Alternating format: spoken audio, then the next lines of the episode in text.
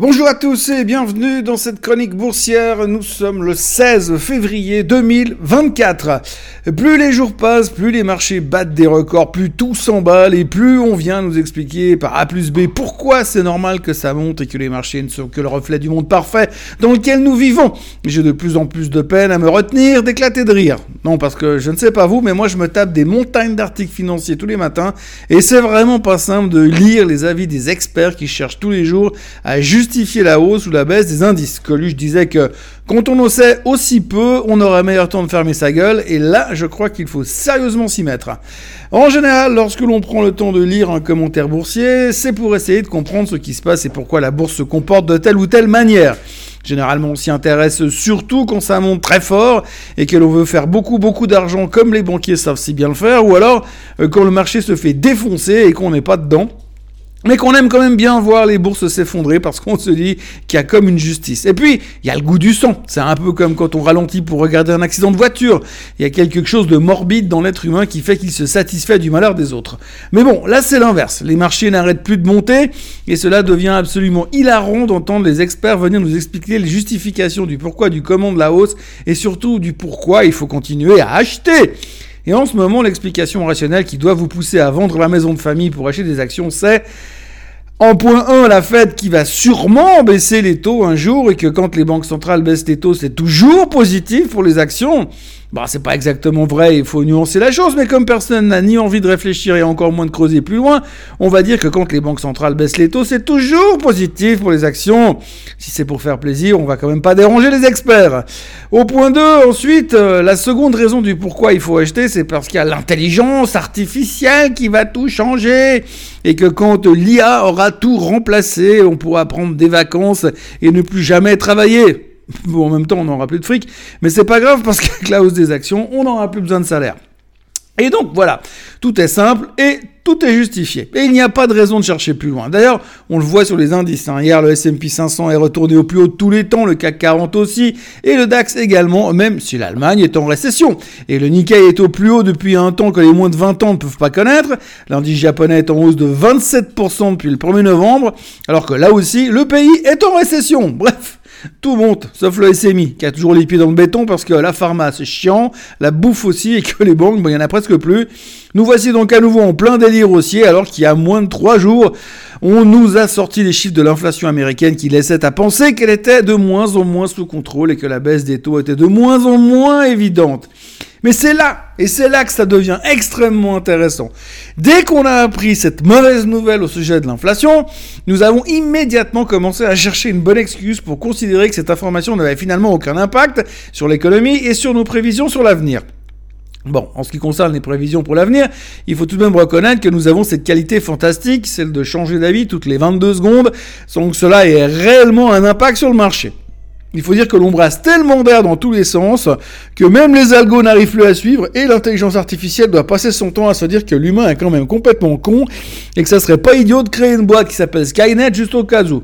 Non mais je suis sérieux, hein, quand je vois les théories qu'on nous balance tous les jours sur Bloomberg, dans le FT ou dans le Wall Street Journal, et que le lendemain on nous raconte l'inverse comme si de rien n'était, on se demande si on n'a pas meilleur temps de confier la planète au règne animal ou à l'intelligence artificielle.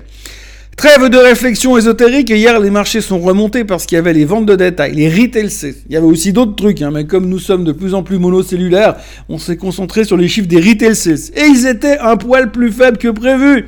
Alors c'est peut-être un détail pour vous, mais pour le monde merveilleux de la finance ultra euh, compétente, ça veut dire que l'économie, elle ralentit et que la Fed, elle va pouvoir baisser les taux. Elle est pas belle la vie Enfin, depuis trois semaines, on tourne la veste toutes les 100 minutes pour essayer de trouver la date à laquelle ils vont baisser les taux. On se gourre la plupart du temps et on change d'avis au prochain tour de manège. Mais là, avec les chiffres des ventes de détail qui étaient plus faibles, on s'est dit qu'on savait. Eh oui, c'est presque officiel, même si Powell ne le sait pas encore.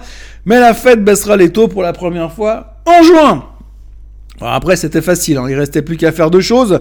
Tout d'abord, en un, expliquer aux commun des mortels que lorsque les taux baissent, eh bien, c'est positif pour les actions. C'est ce qu'on raconte depuis le 1er novembre et qui nous a fait prendre 22%. Tu parles d'un truc qui est dans les prix depuis la nuit des temps.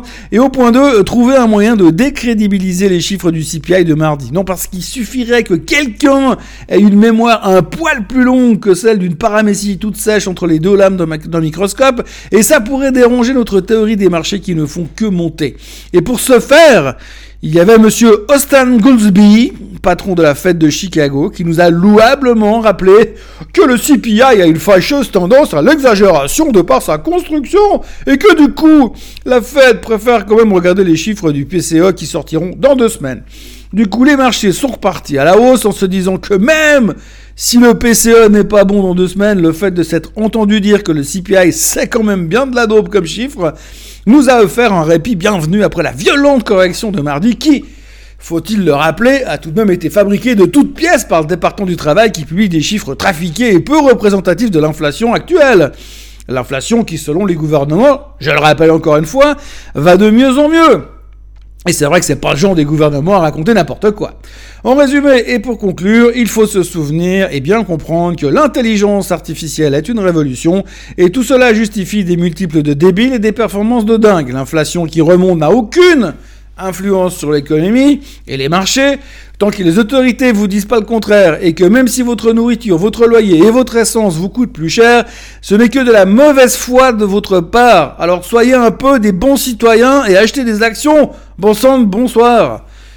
En Asie, la Chine est toujours fermée, mais Hong Kong y anticipe le rallye de la semaine prochaine. Le Hang Seng est en hausse de 2,13% et le Nikkei n'est plus qu'à quelques encablures de son plus haut de tous les temps qui date de 1989.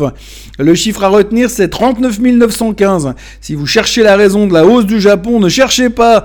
C'est la hype de l'IA qui a fait tout monter, sans compter, que OpenAI vient de présenter son nouveau gadget qui s'appelle Sora qui est capable de vous sortir des mini-vidéos sur la base d'un scénario écrit. Dans deux ans, on pourra virer tous les acteurs d'Hollywood. Ils ne serviront plus à rien. Le pétrole est à 78,12, l'or est à 2015, et le bitcoin bat des records, bat des records et bat des records. Là, tout de suite, on est à 52 200. La gourde qui sert de présidente à la Commission européenne a déclaré que l'Europe devait se renforcer militairement. Est-ce que quelqu'un pourrait la faire taire? Et puis, il y a eu une avalanche de chiffres aux USA hier soir. Il faut donc noter que DoorDash, qui vous sert à manger de la, nourriture tiède dans des boîtes en carton pas belles, eh bien, DoorDash a publié une hausse de ses revenus, mais le titre baissait quand même de 7% after close. Applied Material a sorti de bons chiffres et sont optimistes sur l'IA. Je vous fais pas un dessin, mais le titre prenait 12%. Trade Desk a pulvérisé les attentes et prenait 20% after close. Quant à Yelp, DraftKings et Roku, c'était pas trop mal, mais pas assez pour faire monter les, pour assez pour monter after close. Il faudrait également retenir qu'Elon Musk contrôle désormais 21% de Tesla. On dirait que le board lui a léché les pieds comme prévu. Et que Coinbase a facilement battu les attentes. L'action prenait 14% hier soir parce que le Bitcoin, c'est trop cool La Maison Blanche a demandé aux grands magasins qui vendent de la nourriture de bien vouloir baisser leurs marges afin que les pauvres puissent se nourrir. Ça sent un peu le désespoir du côté de la Maison Blanche qui pourtant ne cesse de claironner partout que l'inflation est maîtrisée et que ça va bien se passer. Et puis il y a aussi Bank of America qui a déclaré euh, hier que même si Supermicro est en hausse de 934% sur une année, le titre peut aller encore plus haut. La banque a augmenté son price target à 1040 hier matin. Et hier soir, le titre est monté de 14% pour terminer à 1004. Allez, plus que 36 dollars et c'est plié. Toujours dans le thème de l'IA, Nvidia a annoncé une prise de participation dans SoundHound. Le titre a pris 66% sur la nouvelle. Et puis pour terminer au sujet de l'IA et reparler encore de Supermicro, il faut aussi noter que le RSI de Supermicro a atteint les 97 hier. Dans l'histoire de la bourse, il n'y a eu qu'un seul autre titre qui a atteint 97 de RSI et ce titre s'appelle GameStop. Son RSI était à 97 en février 2021 quand le titre était à 120. Je vous laisse en tirer les conclusions qui s'imposent. Côté chiffres économiques, nous aurons le CPI en France. Bruno va pouvoir nous décrire l'immense amélioration du chiffre avec ses talents d'auteur de bouquins de cul.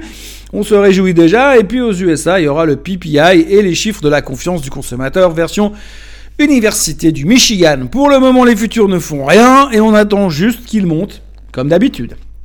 Pour le reste, je vous souhaite un excellent week-end et appréciez le fait que tout va bien dans le monde merveilleux et que euh, l'inflation n'est qu'une vue de l'esprit et que nous ne sommes qu'à mi-chemin de la stratosphère du côté du Nasdaq. Excellent vendredi et très bon week-end à tous.